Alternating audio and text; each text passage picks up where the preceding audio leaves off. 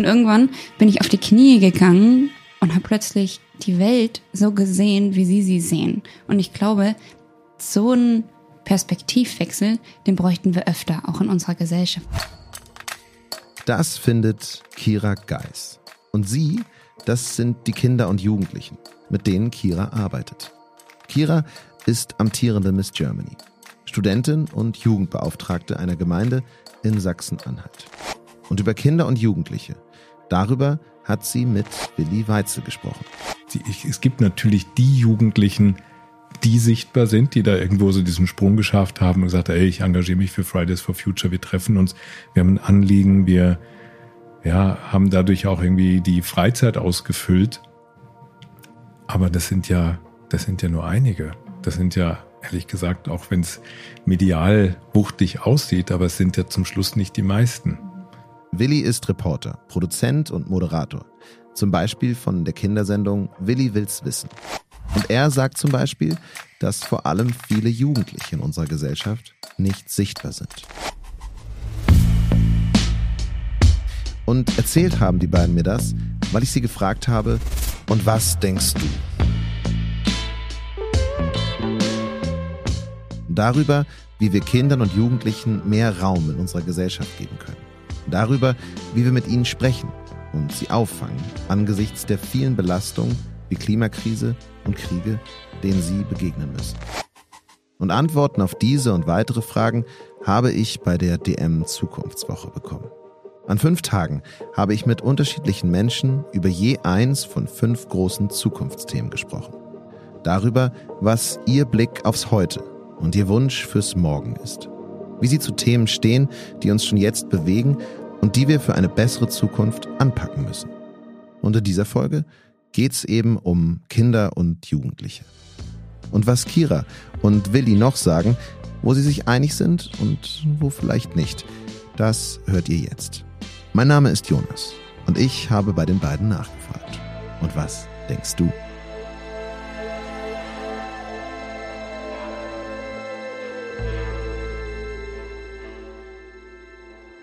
Kann man sich den ernsten oder vermeintlich ernsten Themen widmen. Das ist gut. in einem kleinen Häuschen sind wir ehrlicherweise, glaube ich, damit mindestens zwei Generationen, oder? Ich weiß nicht, ich möchte euch nicht zu nahe treten. Doch, doch. Zwei Generationen, würde ich sagen. Also ich bin Gen Z. Äh, ich bin, äh, was haben wir gesagt? Ich bin kein Boomer auf jeden Mhm, Fall. Gen X vermutlich. Aber ich bin 72 geboren. Wo ist man mit 28? ah, du bist Millennial. Gen Da haben wir drei Generationen. Mhm. Drei Generationen. Drei Generationen in einem kleinen Haus. Die große Frage ist aber, ob wir heute damit ehrlicherweise wie vielleicht viel zu oft heute wieder nur über statt mit Kindern reden, was es braucht, junge Menschen zu befähigen, eine bessere Zukunft zu erleben und was sie persönlich, also meine Gäste, bei der Arbeit mit und für Kinder bewegt. Darüber spreche ich großartigerweise mit Kira Geis und Willi Weitzel. Wirklich schön, dass ihr da seid. Ich freue mich auch, hier zu sein. Und ich, ich, ich wollte sagen, ich bin noch kein Boomer. Das ist heutzutage wirklich schon, also es ist eine Leistung. Das ist tatsächlich, Hat man da eine Wahl? ist ein, man Ich wird halt auch auch kein sehr. Boomer, ne? Nee, nee, man wird keiner, man bleibt einfach. Äh, Ist mir gerade sehr spät ja, erst aufgefallen. Ja, genau. Na, wirklich schön, dass ihr beide da seid. Ich habe äh, eine etwas persönliche Frage zum Start. Nicht zu persönlich, keine Sorge. Wenn ihr darüber nachdenkt, an die letzte Zeit, aber eigentlich auch in eurer gesamten Erwachsenenzeit sozusagen, wenn man offiziell als erwachsen gilt, wann auch immer das ist, wann habt ihr das letzte Mal mit einem Kind gesprochen oder mit einem Kind Kontakt gehabt und danach das Gefühl gehabt, krass, ich habe gerade richtig was gelernt, richtig was mitgenommen, was erlebt, was mich bewegt hat? Ladies first. Okay, also ich habe viel Kontakt zu Kindern tatsächlich, aber mir ist gerade direkt eine Situation eingefallen, wo ich wirklich ein Riesen-Learning hatte. Ähm, Für den Hintergrund, ich habe angefangen, Religions- und Gemeindepädagogik zu studieren. Ich bin Church Girl und ich liebe sehr. Ich finde Kirche ziemlich cool. Mm, Und ich habe ein Praktikum gemacht, wo es um Gemeindeanalyse und Milieutheoretik ging. Und ich musste da eine Hausarbeit drüber schreiben und dementsprechend auch unterschiedliche Programmpunkte in der Gemeinde selbst veranstalten. Und unter anderem habe ich ein Kinderprogramm gemacht mit einem Kindergarten, wo 30 Kids da waren und wir haben über Taufe geredet. Einfach nur, was ist das eigentlich? Gar nicht jetzt viel Theologie, sondern einfach nur, was, was, warum tunken die eigentlich ein unter Wasser? Und dann dachte ich mir, oh, ich erzähle noch was über diesen Taufstein und habe mir ganz genau oben dieses Becken angeguckt und was da drin steht und warum das da drin steht. Und da sind diese Kinder da und stehen um diesen Taufstein und die waren so klein, die haben gar nicht dieses Becken gesehen. Aber die sind Ewigkeiten um diesen Stein rumgestanden und haben den angefasst und haben das gefühlt und haben darüber geredet.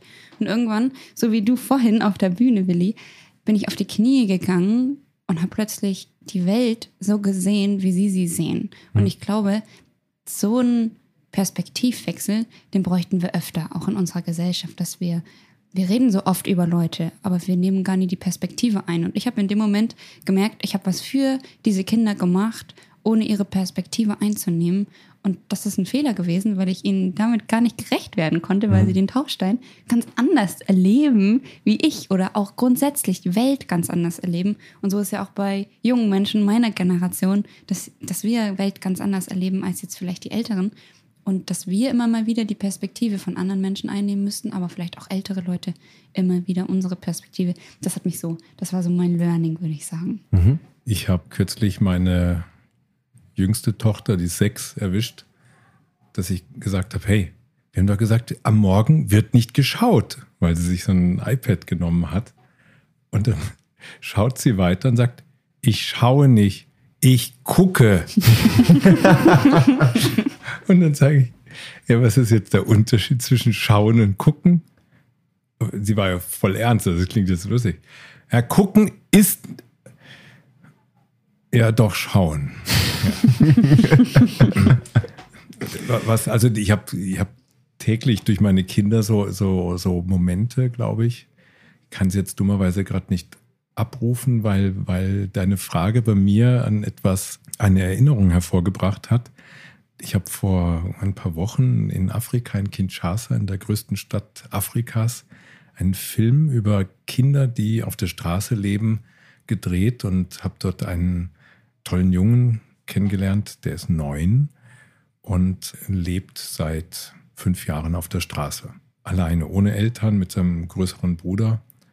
Und dann, dann habe ich ihn nach einem langen Interview, wo wir uns echt gut ausgetauscht haben, äh, gefragt, ja, wie, wie blickst du in die Zukunft? Und dann hat er gesagt, ich möchte mal jemand werden. Und ich habe das erst gar nicht verstanden, was er gesagt hat, weil er, er wollte, er möchte jemand werden. Er fühlt sich von der Gesellschaft überhaupt nicht wahrgenommen. Er hat auch gar keinen Ausweis und gar nichts, aber er möchte einfach dazugehören. Er fühlt sich so außen vor. Hm.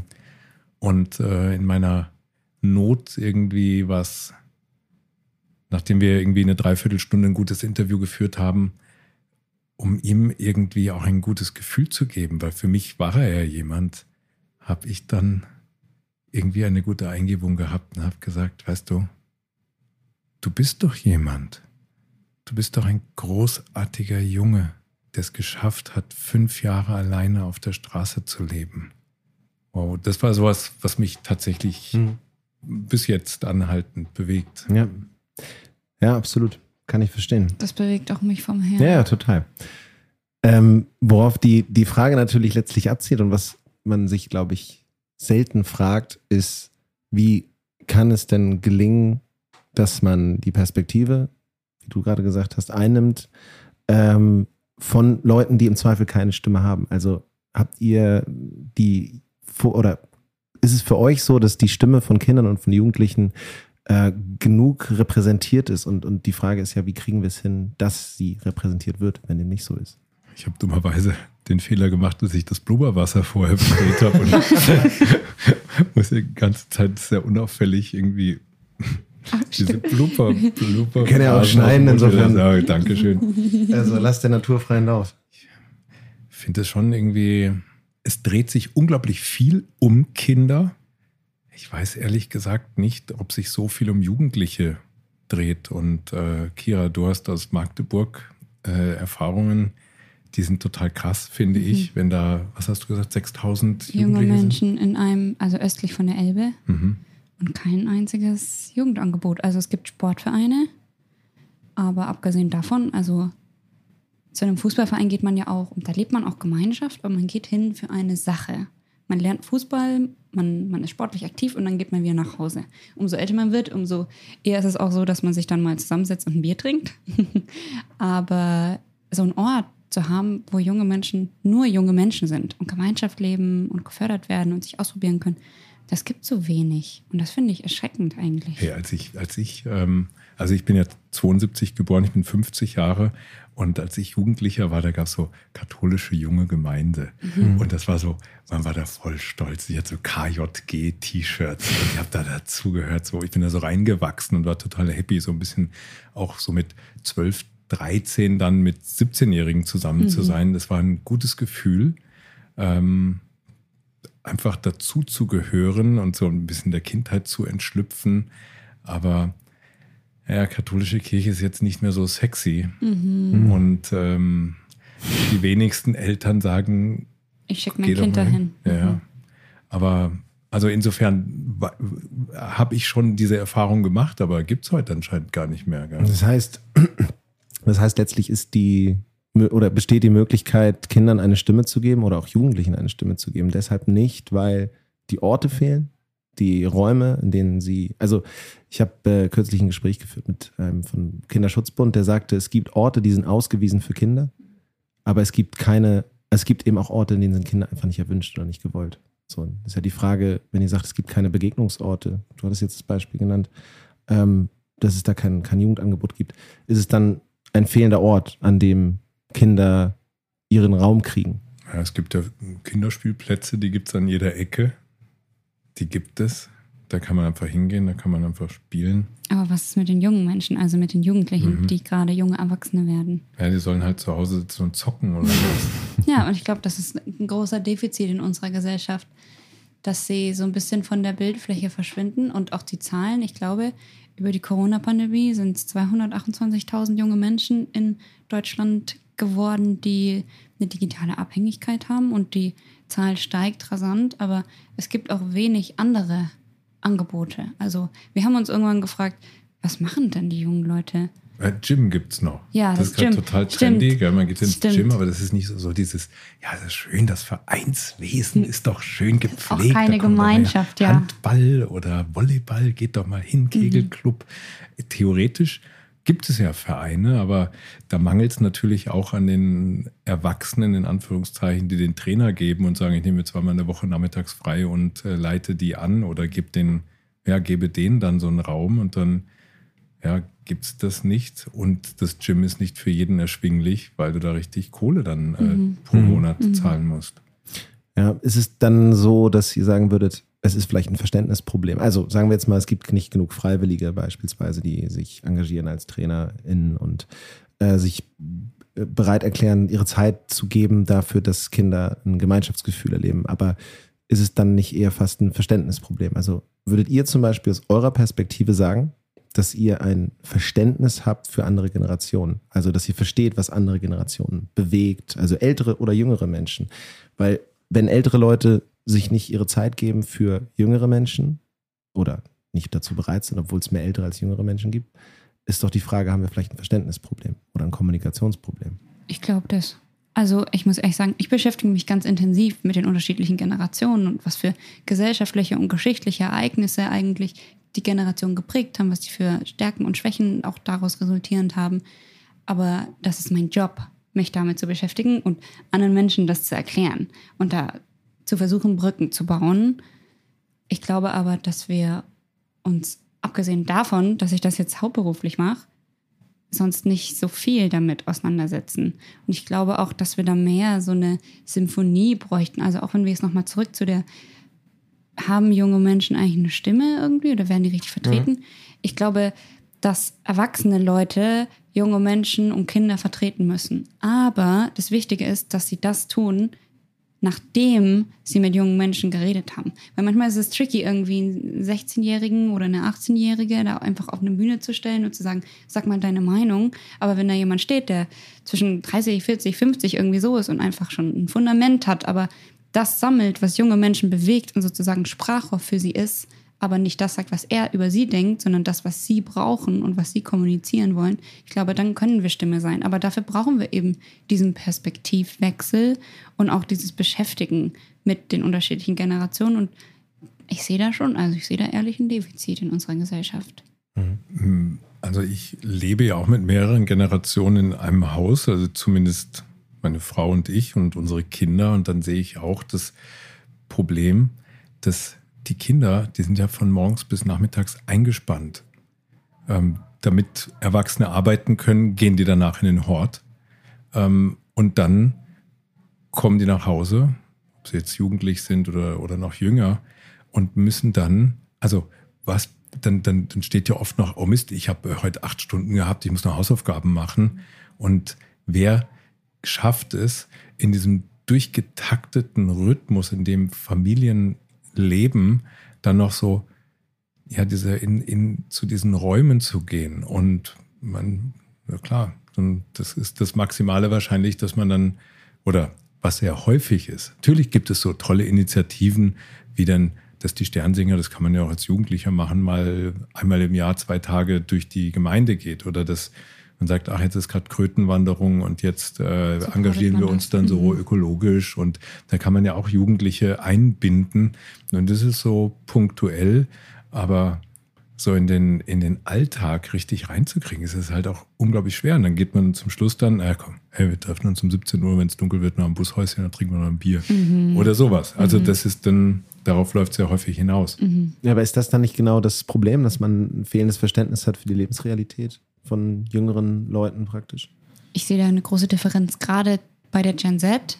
Also alle, die zwischen 1997, 1995, je nachdem, ähm, wer forscht, oder 2010 und 2012 geboren sind, also in diesem Zeitraum, dass die einfach durch eine Sache geprägt sind, und zwar den digitalen Wandel, den keine Generation davor so richtig mitgemacht hat, also nicht in ihrer Jugendzeit, hm, die aber diese Veränderung die alles verändert hat, also die einfach eine ganze Gesellschaft neu prägt. Also wir haben eine ganz andere, ganz anderen Informationszufluss und auch andere Ressourcen, ein viel größeres Verständnis auch für Kultur und Menschen mit verschiedenen Einschränkungen und Herkünften und das ist natürlich was und auch Kriege, also das ist natürlich auch viel präsenter.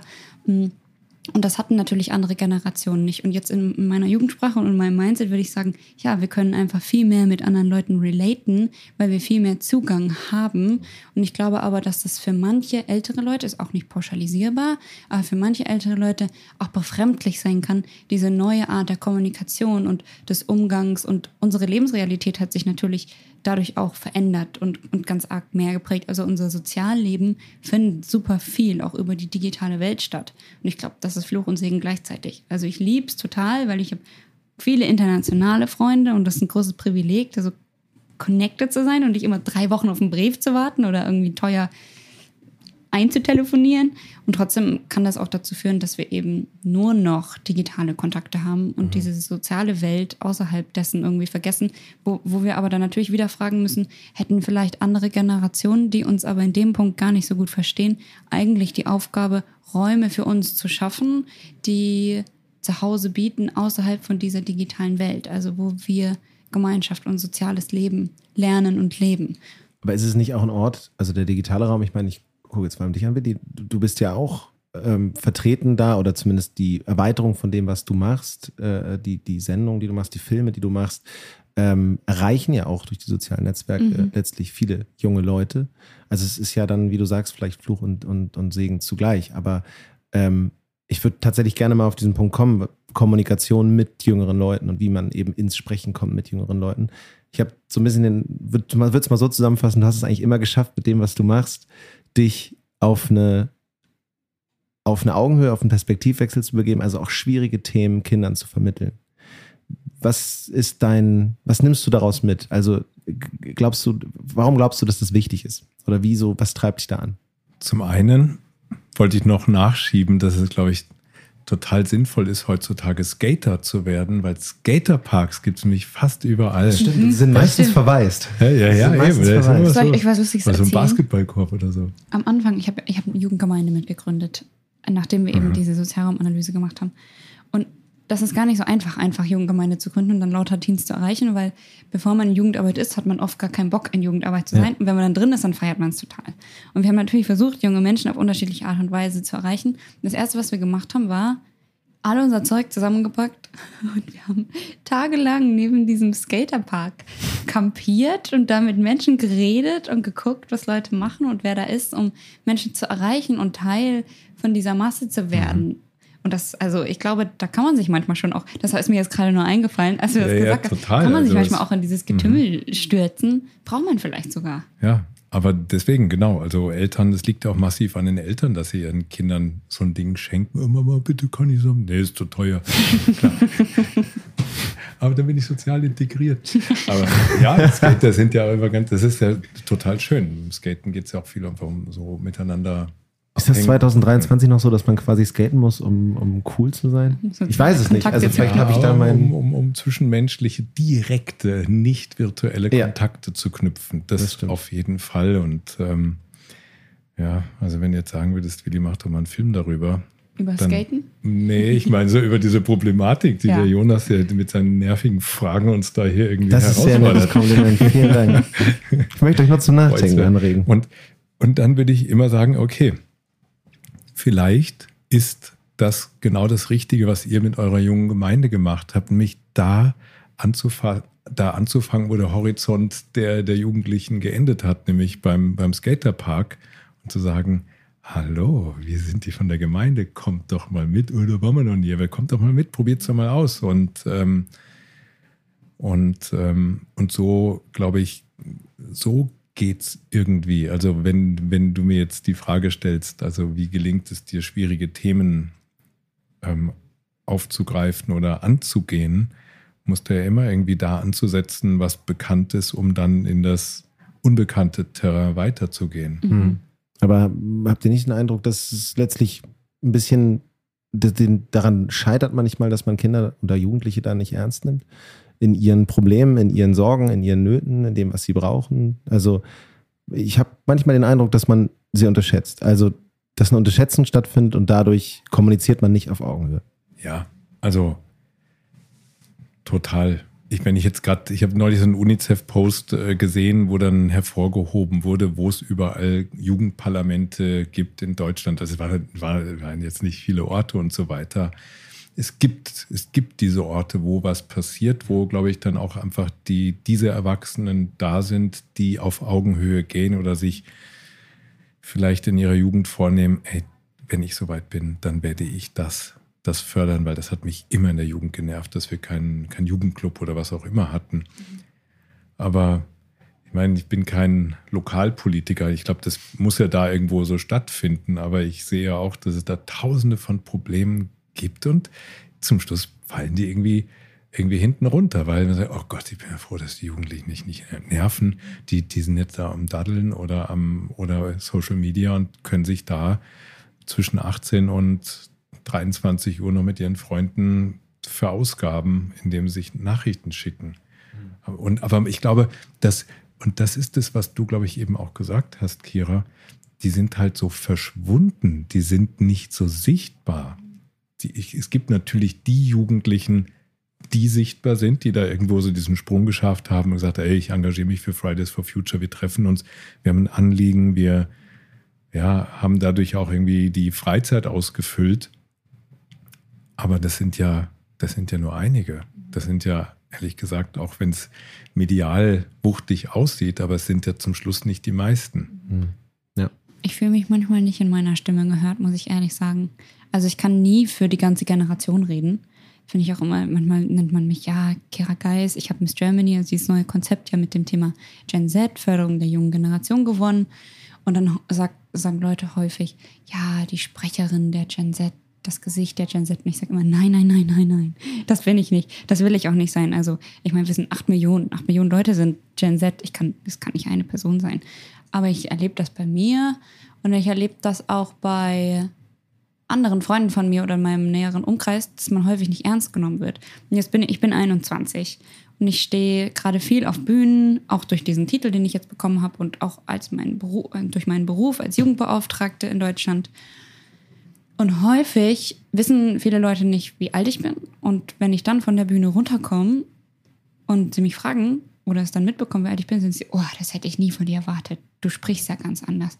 Und dann denke ich mir immer, danke, das ist ja eigentlich ein Kompliment, aber es ist, es ist, für mich ist es mehr ein Angriff. Also dieses, Eine Unterschätzung. ja, genau, Ja. also Von warum, der nachträgliche Unterschätzung, das ist ja eigentlich das Schwierige Mhm. daran. Ja. ja, also warum kann jemand, der 19, 20, 21, 22 oder auch 16 ist, wieso ist es verwunderlich, dass diese Person eine Stimme hat oder sich für eine Thematik einsetzt und was muss sich ändern in unseren Köpfen, dass wir offener werden? Also sind wir das so gewohnt, dass junge Leute nichts sagen oder schaffen wir vielleicht einfach gar keinen Raum, dass junge Menschen Platz haben zum Reden? Und das finde ich manchmal, da fühle ich mich manchmal auf eine andere Art und Weise, wie jetzt vermutlich vermutet, aber eben nicht gehört in unserer Gesellschaft. Und ich glaube, da bräuchten wir mehr Räume einfach, wo wir mit jungen Menschen auch reden. ja. Das kann man. Um es mal ganz philosophisch zu sagen. Oh ja, bitte. ähm, wenn wir mehr Liebe in unsere Welt bringen würden, mehr die, die Ethik der Liebe, der, der, der, der, der Barmherzigkeit, des Mitgefühls, des, ja, des, ein Auge für den anderen zu haben, dann würde man immer sagen, ja, dann, dann würden wir viel aufmerksamer, so wie man in einer, in einer Beziehung auch, in einer Liebesbeziehung aufmerksam füreinander sein sollte, um zu sagen, okay, ich muss so viel Aufmerksamkeit meiner Partnerin, meinem Partner entgegenbringen, dass ich auch dessen Bedürfnisse oder deren Bedürfnisse so wichtig nehme wie meine eigenen, dann, dann können wir reden. Dann sind wir in einer Auf reifen Augenhöhe. Beziehung, dann, dann, dann kann da wirklich was draus werden. Und wenn man das jetzt mal auf die Gesellschaft überträgt, würde das im Prinzip auch verlangen, zu sagen, hey, wir schauen uns jetzt mal die Bedürfnisse genau an und sagen nicht nur, ja, die Jugendlichen, die Kinder, ähm, sondern natürlich, irgendwo muss man sie dann auch kategorisieren und da über einen Kamm Das ist scheren. ja Aber es gibt auch. normal ja, auf eine gewisse Weise, ja. Und, und vor allem will man ja auch genau die problematischen Jugendlichen mitziehen irgendwie, weil die sollen zum Schluss nicht dann als äh, Amokläufer rumlaufen. Hm. Sorry. Ein Gedanke noch dazu. Das, das fällt mir viel auf. Also jetzt gerade, ich habe auch, ich bin nicht fertig mit meinem Studium, aber ich habe eben angefangen und da ist auch eine große pädagogische Komponente. Also das hätte ich nicht gedacht. Ich hätte gedacht, du sprichst wie eine, die schon fertig studiert hat. Uff.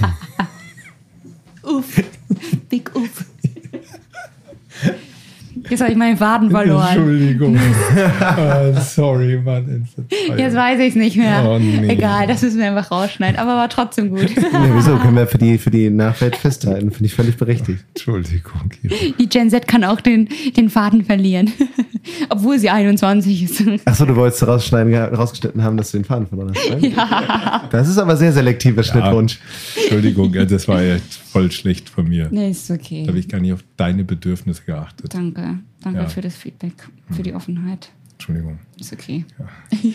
So, Jonas. Gut. Nee, Weißt du noch was? Ich lasse euch, ich lasse euch, ich lasse euch, ich lasse euch erstmal machen. Ich habe ja noch ein paar nervige Fragen theoretisch. Mir ist so Ähm, heiß. es, ist, wird, es heizt sich langsam auf. Aber ich habe auch das Gefühl, Es heizt sich langsam auf. Der Strahler- Strahler, Der Strahler macht's. Es ist vor allem, also, naja. Ähm, ich, äh, also ich habe, man merkt ja zumindest, dass ihr euch beide, äh, wie du schon sagst, irgendwie aus dem, also insgesamt in meinem Leben viel mit diesen Fragen auseinandergesetzt. Du machst es jetzt schon auch länger.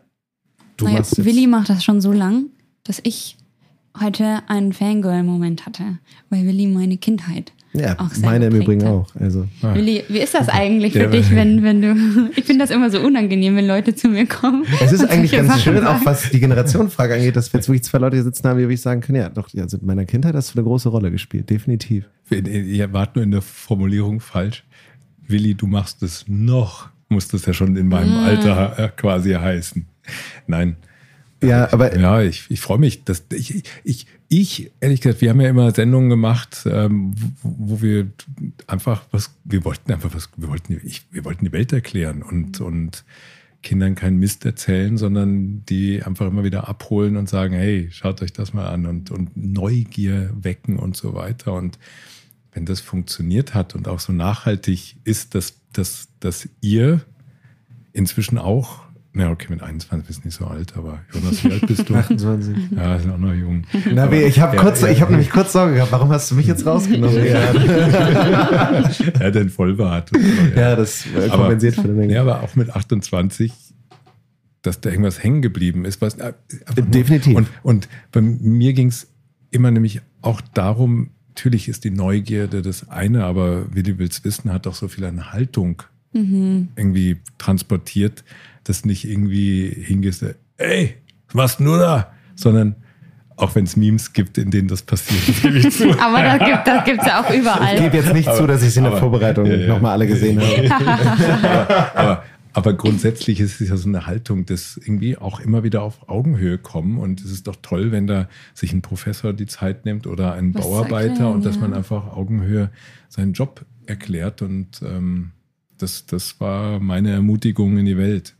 Deswegen, also deswegen auch die nervigen Fragen kommen bei mir persönlich jetzt auch viel daher, dass was mir gut gefällt, und das ist zum Beispiel auch was, was ich bis heute mitnehme, das ist zum Beispiel auch bei anderen Formaten, die du machst, ist letztlich, dass es keinen Ort gibt, an dem man sich nicht bewegen kann. Also es gibt nichts, kein Thema, was man nicht einfach behandeln kann Was man nicht fragen kann. was man nicht fragen kann und was man auch vor allem nicht erklären kann. Und dass man letztlich dafür sorgt, dass es normal wird. Das, deswegen äh, ist der Fokus vielleicht eher auf, auf so ernsteren Dingen, weil ich sagen würde, es ist manchmal so, dass wir Kinder unterschätzen in den Bedürfnissen, die wir haben. Und ich habe das Gefühl, dass du dafür gesorgt hast, dass man, ähm, dass man Kindern auch ernste und schwierige Themen, und das ist jetzt bei Willi macht Schule zum Beispiel, ist ja auch so, dass du jetzt, dass man Krieg und, und, und solche Probleme letztlich nicht ähm, kindergerecht macht, indem man sie vereinfacht oder sondern indem man sie vermittelt und indem man sie anfassbar macht und sich die, die Kinder dazu auffordert, sich damit auseinanderzusetzen. Das ist ja eigentlich die. Und, und dosiert,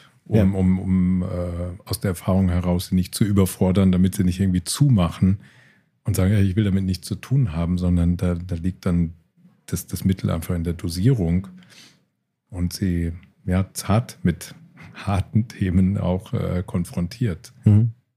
Ja. Ich würde zum Abschluss gerne wissen, weil ähm, ich, äh, weil ich schon das Gefühl habe, wir haben natürlich jetzt sehr auf die Problematiken geschaut, auf das, was so, äh, wo es irgendwie brodelt oder wo es brennt. Aber mich würde tatsächlich interessieren, was euch Hoffnung macht, worauf ihr Lust habt in Zukunft, was euch begeistert bei dem, bei, für die, was es gibt, was euch für die Zukunft von jetzt jungen Menschen, von Kindern irgendwie Hoffnung gibt. Ich habe da was. Also, Ich finde so dankbar, dass du anfängst. das hätte ich vorhin Kein gefragt. gutes Zeichen, dass du da lange überlegen musst. Ich, ähm, seitdem ich Miss Germany geworden bin, bin ich auch so ein bisschen aktiv auf Instagram und versuche auf eine ganz einfache Art und Weise in kurzen Sätzen, weil, weil natürlich die Aufmerksamkeitsspanne bei, bei Social Media gering ist, das zu vermitteln, was ich bei Vorträgen rüberbringe. Also ganz viel über Gen Z-Klischees zu sprechen und die auch aufzubrechen. Und wir hören häufig, die Gen Z ist faul, sie hat keine Lust zu arbeiten, junge Leute drehen sich nur um ihre Work-Life-Balance oder um Hafermilch. Und ich versuche das eben bei Instagram zu thematisieren. Und ich bin letztens auf eine Studie gestoßen, die hat mich richtig glücklich gemacht und die gibt mir Hoffnung und, und Perspektive und die macht mich froh, weil die gezeigt hat, dass 49 Prozent, also fast jeder oder jede zweite in unserer Gesellschaft, ehrenamtlich oder im Verein oder in der Politik aus der Gen Z engagiert ist. Also 50 Prozent von diesen 8 Millionen sind aktiv und gestalten mit. Und das kann im Sportverein sein, das kann im Ehrenamtlichen sein, das kann in der Kirche sein und das kann im Politischen sein. Aber da sind mindestens 50 Prozent, die Interesse haben, Gesellschaft und Zukunft zu gestalten und das schon aktiv machen. Und das gibt mir Hoffnung, weil ich frage mich manchmal, wer sitzt denn dann im, im, im Parlament, im Europäischen Parlament und entscheidet da und, und gibt da Gesetzesvorschläge und überlegt, wenn wir nicht jetzt Leute mobilisieren. Und häufig wird eben so abwertend über diese junge Generation geredet. Und ich frage mich aber, ob wir aufhören sollten, über diese schlechten Sachen zu reden und vielmehr, wie wir diese jungen Menschen fördern können, damit sie mal das System, das ja eigentlich ganz gesund ist, so aufrechterhalten können und auf eine positive Art und Weise weiterentwickeln dürfen. Und das zu sehen, diese Zahl, dass da auf jeden Fall Potenzial ist, mit diesen jungen Menschen zu arbeiten, das gibt mir viel Perspektive und macht mich sehr froh. Sehr schön. Ein schönes Schlusswort. Eigentlich ja. du kommst nicht drum herum. Und Willi, ich, komm schon. Kira, ich wollte dir fast noch so in, ins Wort fallen, aber habe ich natürlich nicht gemacht, weil natürlich die, die im Europäischen Parlament beispielsweise sitzen, sind ja ehemalige Kinder, ehemalige Jugendliche. Und, und das ist immer so, das ist, ich hoffe ja immer, dass das, dass es keiner so richtig vergisst, was da mal gewesen ist. Aber viele vergessen es tatsächlich, weil anscheinend die, die Erfahrungen, die Erwachsene irgendwie sammeln, einfach so, so krass sind. Auch teilweise, dass dann so ein gewisser Ernst ins Leben einkehrt und man so diese kindliche Leichtigkeit irgendwie verliert. Und, ähm, und, und das, was, ja, was wir jetzt eben auch mal so kritisch gesehen haben mit Vereinsamung, dadurch, dass man nur noch in Social Media unterwegs ist und nur noch virtuell Freunde trifft und nicht mehr im echten, ähm, das ist ja für mich immer diese große Chance, so, so wie du selbst, du bist weltweit mit Leuten vernetzt und, äh, und die Möglichkeit hat ja jede, hat jeder einfach zu gucken, was es für tolle Dinge gibt. Und ich muss mir nicht nur irgendwie schauen, ich muss mir nicht nur irgendwelche komischen Sachen im, im Netz anschauen, sondern es gibt so viel Inspirierendes, was so, was einfach so den Entdeckergeist, was den, was die Ideen auch ähm, klar, ist, zum einen ist es so, dass es schwierig ist, wenn du heute studieren willst beispielsweise und sagst du, oh Gott, es gibt 5000 unterschiedliche, früher gab es irgendwie so Mathe, Bio, Chemie, äh, ja. Chemie, äh, dann gab es noch äh, Jura und Medizin oder irgendwie sowas, ein Ingenieur.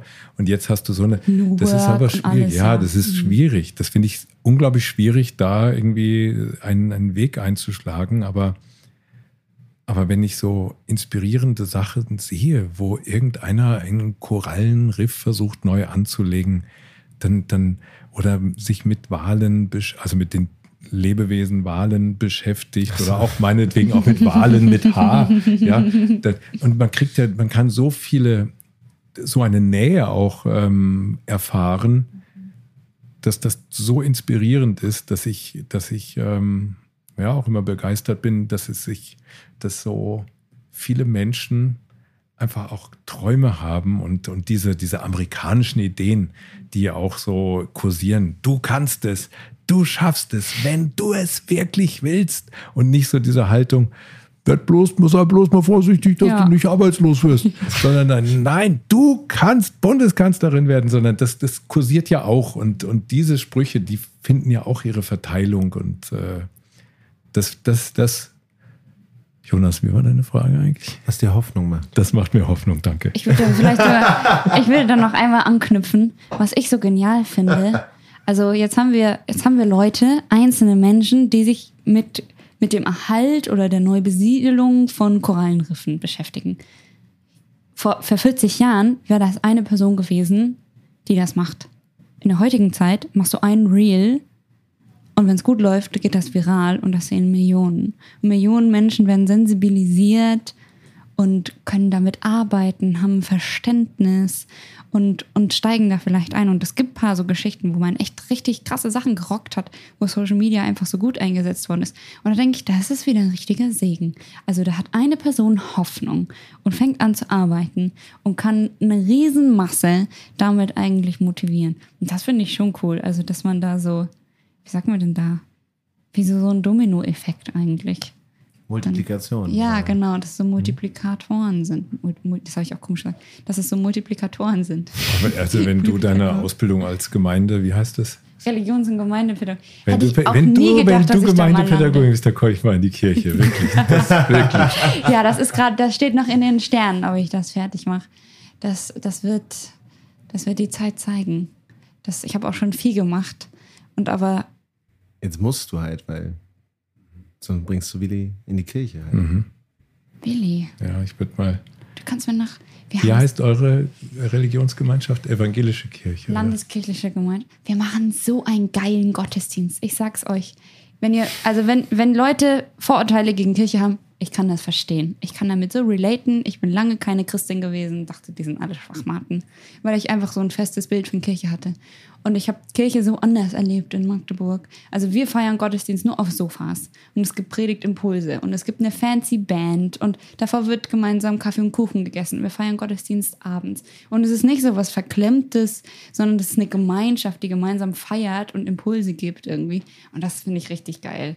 Und Eastside ist eben wie so eine Tochtergemeinde, die nochmal ganz spezifisch Jugendarbeit macht, wo wir einfach das machen, was junge Menschen wollen und Partys feiern und Mädelsabende gestalten und nach Berlin fahren und in Holland eine Woche auf so einem scheiß wohnen und es ist übelst windig und kacke, aber es schweißt so zusammen, es gibt so Perspektive und das ist alles Kirche und das finde ich einfach super geil. Also falls ihr mal nach Magdeburg kommt, call me.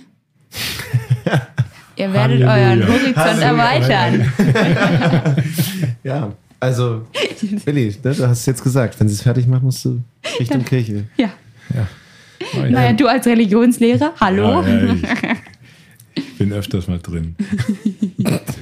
Ähm, gut, also, Okay, ja, kurzer, kurzer Schwenk. ja, aber völlig, völlig in Ordnung. Also, es geht ja darum, was euch bewegt, was ihr denkt. Wenn, äh, das ist völlig in Ordnung. Ähm, Im Grunde ist es, dass ich hätte eigentlich Lust, die fünf Fragen, die wir heute an alle Leute gestellt haben, euch mit einmal zu machen. Wenn ihr Lust habt, das geht ganz fix, weil wir müssten nur Ja oder Nein sagen. Ah. Äh, ah. Nicht, äh, nicht A. Ja. Ah, okay, ja, Entschuldigung. Und zwar, es ist ja so, dass die ähm, Leute, dass wir herausfinden wollen, was die Menschen denken, was sie bewegt. Jetzt haben wir schon drüber gesprochen, was ihr denkt, aber ähm, wir haben, es gibt fünf Fragen, die wir uns überlegt haben. Ähm, eine davon ist keine Ja-Nein-Frage, also eigentlich. Aber wir wollen jetzt mal rausfinden, wie sehr ihr euch in den Sachen einig. Ich habe so ein bisschen das Gefühl nach dem Gespräch, dass ihr euch relativ einig sein werdet. Aber wir schauen mal. Die Frage Nummer eins ist, sollten die Stimmen von jungen Menschen bei demokratischen Wahlen stärker gewichtet werden als die von älteren Menschen? Nein, auf Nein. keinen Fall. Das wäre ja gegen unsere Demokratie. Also, nee. Ist ja nur eine Idee. Ist ja nur ein Gedankenspiel. Das, ich, ich bewundere dich. Ich stehe immer so, nein. Und du kannst es gleich noch so erklären. Das war schon früher im Deutschunterricht so. Mensch, mach mal den Mund auf. Sag, lass dir doch nicht alles wie aus der Nase ziehen. Ihre Antwort war stilistisch eine 1, deins war eine 3. Ja, Sozusagen. pass auf, jetzt, jetzt gebe ich mir Mühe bei der nächsten. ähm, werden Kinder und Jugendliche in unserer Gesellschaft ausreichend gehört? Das stand gar nicht zur Auswahl. Du wirst jetzt überrascht sein, dass ich sage ja, Oh, okay. Tatsächlich. weil ich ausreichend als Definition für die Schulnote 4 nehme. Hm, okay. Hast verstanden? Das ist, das war dann stilistisch eine 1. Jetzt Ja. kommen wir mit den Schulnoten ein bisschen durcheinander, aber Ah, Ich finde es super schwierig. Also nein wird zu radikal, aber ja wird zu sehr, auch zu radikal. Es ist Luft nach oben. Also ja, aber es ist sehr viel Luft nach oben. Ich bleib bei ja. interessant. Hätte ich nicht gedacht. Ähm, fördern wir Kinder und Jugendliche ausreichend in ihren individuellen Fähigkeiten? Nein. Nein. Weder im Schulsystem noch sensibilisieren wir Familien, das zu machen, noch schaffen wir Räume außerhalb von Familie und Schule. Ich glaube, da ist echt Luft nach oben. Da ist, da ist unglaublich viel Luft. Da gibt es so viele verborgene Talente und äh, insbesondere unser Schulsystem, das baut zwar auf, dem, auf der individuellen Förderung auf, aber es ist einfach im, im Alltag des Schullebens nicht möglich, die Kinder so individuell auch wirklich zu, zu packen. Mhm. Das ist eigentlich auch wirklich nicht gut, dass wir jetzt ausgerechnet mit den Schulnoten gekommen sind. Ähm, Ja, weil, Mhm. in- also, es ist sehr in und tief in uns drin. Da haben wir jetzt reingeritten. Mal ziehst mich voll runter mit deinen Fragen jetzt. Ich habe erst, die letzte Frage wird dich sowas von nach vorne bringen. Ähm, ich glaube, die Frage können wir, also das ist fast eine klare, eine klare Sache. Ist schulisches Lernen zukunftsgerichtet? Nein, also ich möchte auch nicht, das ist jetzt, würde ich auch sagen, das ist ein bisschen radikal, wenn man jetzt Nein sagt. Es gibt, glaube ich, ganz viele Grundtechniken, die man, die man in der Schule lernt, wofür die Schule wirklich gut ist, aber es gibt so viele wichtige Kompetenzen, die, die die Kinder haben müssen, um in unserer Gesellschaft zu bestehen, die nicht ausreichend vermittelt werden, was vielleicht auch wieder ein Generationenproblem ist. Warum, wie soll das denn die 55-jährige Lehrerin äh, vermitteln? Ja, ja ich glaube auch. Also wir haben super gute Schulstrukturen. Also im Vergleich, wenn wir jetzt mal weltweit gucken, haben wir wirklich in Deutschland gute Schulstrukturen. Aber diese Schulstrukturen sind so wie unsere Arbeitsstrukturen einfach seit sehr, sehr langer Zeit nicht verändert worden. Und ich glaube, dass wir eine Digitalkompetenz in, in der Schule vermitteln müssen und dass wir da aber nicht eben, wie du gesagt hast, irgendwie die alte Generation mit, mit Gertrud, ich weiß, Anfang 60, selber irgendwie ein Smartphone, das sie gerade so bedient und das ist überhaupt nicht schlimm. Aber die kann nicht der, der Gen Z, den Digital Natives, Medienkompetenz beibringen. Und es gibt in manchen Schulen so Stunden, wo man das mitkriegt. Aber wir brauchen Leute, die da einen richtigen Umgang vermitteln, die zeigen, was macht eigentlich der Algorithmus, wie kann ich das beeinflussen, wie gehen wir gegen Hate Speech vor, was ist ein gesunder Konsum. Und ich glaube, da gibt es viele solche Themen, wo wir einfach noch wachsen können in unserem Schulsystem, das eine gute Grundstruktur hat, das wir aber ein bisschen neu füllen müssten. Also Oh, oh, oh, darf ich noch die Gertrud kurz in Schutz nehmen? herzlich Ich finde die. Gertrud super. Ja, weil die Gertrud könnte zum Beispiel ihre Kompetenz einbringen in Sachen Liebesethik, Hm. Unterricht, Mhm. Glück, Zufrieden, Lebenszufriedenheitskunde. Handwerkliches Geschick. Wer weiß, was Gertrud alles kann. Hm, Ja, beispielsweise. Also ich Ja. bin ein riesen, riesen Fan. Das Also- ist mir auch immer wieder wichtig zu sagen. Ja, weil ich glaube, es ist irgendwo so diese, die, die, die, in dem Spannungsfeld zwischen sehr modernen Ja. Dingen. Ich habe keine Angst, dass ich wieder schlage, aber ich gestikuliere hier über der leeren Wasser. Wir hatten schon, wir hatten schon Streit hier in der Box, aber es ist noch nicht ausgeartet. Okay. Also bitte reißt euch zusammen. Naja, es gibt, glaube ich, einige, jetzt sie sollen, sollte jetzt mal den äh, David Richard, Richard David Brecht holen, der kennt sich dann noch besser aus. Ähm, die letzte Frage, wie gesagt, ist ein Versprechen, dass sie dich hoch. War doch schon die letzte, oder? Nein, nein, die fünfte ist Jetzt die kommt die letzte. Ah, positive. okay. Jetzt kriegst du nochmal so einen Kick. Ach so, die, ich dachte, es wäre eben die Ankündigung der letzten. Jetzt kommt wirklich die letzte. Wünscht ihr euch eine Superkraft? Oh. Ja. Ich wusste, dass ich die Einfach, Namen- einfach Das- ja sagen. Einfach ja. Ja. Also ja, wünsche ich mir. Und welche? Und das Also, es gibt Ich habe so schon viele. eine. Also, es gibt ah, super viele, aber ich glaube, eine, von der würde ich wirklich profitieren. Also ich liebe Lesen. Aber ich habe so viele Bücher, die ich gerne lesen würde, dass ich das in meinem Leben nicht schaffe. Und ich habe gerade auch so wenig Zeit das fürs Lesen, weil ich irgendwie so viel arbeiten muss. Aber ähm, manchmal würde ich gerne die Superkraft haben, ein Buch in die Hand zu nehmen und es dann gelesen zu haben. Und alles, was in dem Buch steht, auch behalten zu können. Also, dass ich sozusagen ein Buchspeicherprogramm in meinem Kopf habe, als Superkraft, auf das ich so zurückgreifen kann. Weil ich bin so eine Type, wenn mir was gefällt in einem Buch, dann markiere ich mir das und dann schreibe ich das nochmal von Hand ab und dann versuche ich mir das zu merken, um irgendwie so mein Allgemeinwissen und meine Einstellung ja so zu gefestigen. Aber es ist gar nicht so einfach, wenn man irgendwie tausend Texte für die Arbeit liest und dann gern privat noch irgendwie was lesen will und dann das alles zu behalten und das alles zu lesen und dann ja, das wäre eine coole Superkraft, einfach ein Buch in die Hand zu nehmen und zu wissen, was drin ist und dann die Info auch zu behalten. Das wäre fancy.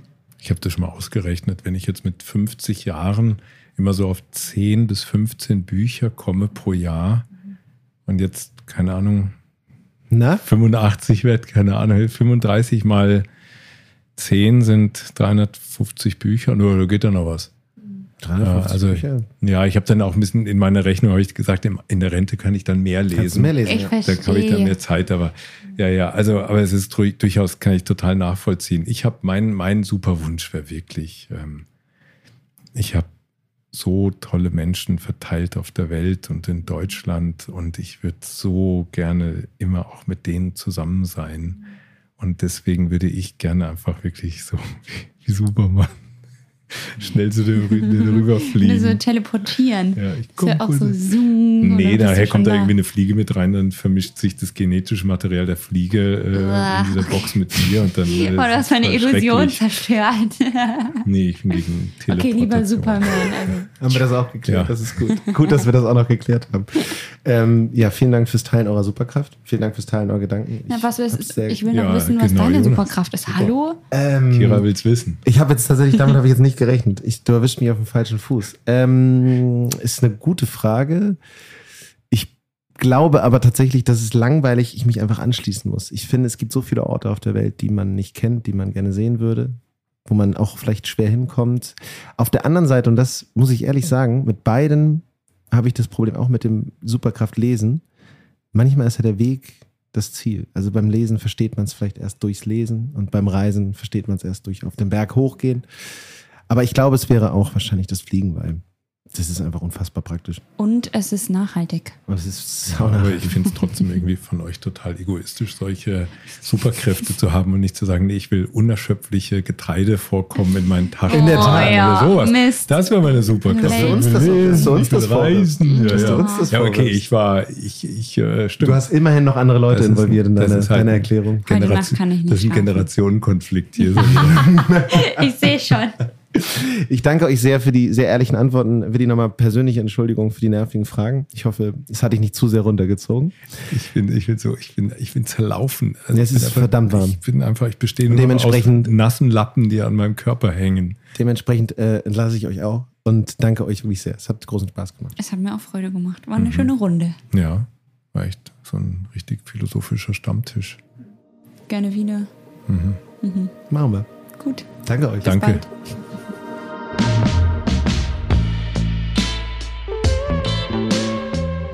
Wir haben auch euch gefragt. Und was denkst du? Hört also auch rein in unsere Und was denkst du Shorts zu allen fünf Themenbereichen. Und hört euch neben dieser Folge auch die Gespräche zu den anderen Zukunftsthemen an. Zum Ich im Wir, also der Rolle von persönlichen Bedürfnissen auf der einen und dem Wert einer Gemeinschaft auf der anderen Seite.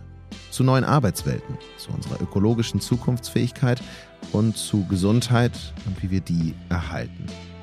Abonniert diesen Podcast, dann verpasst ihr keine der Folgen.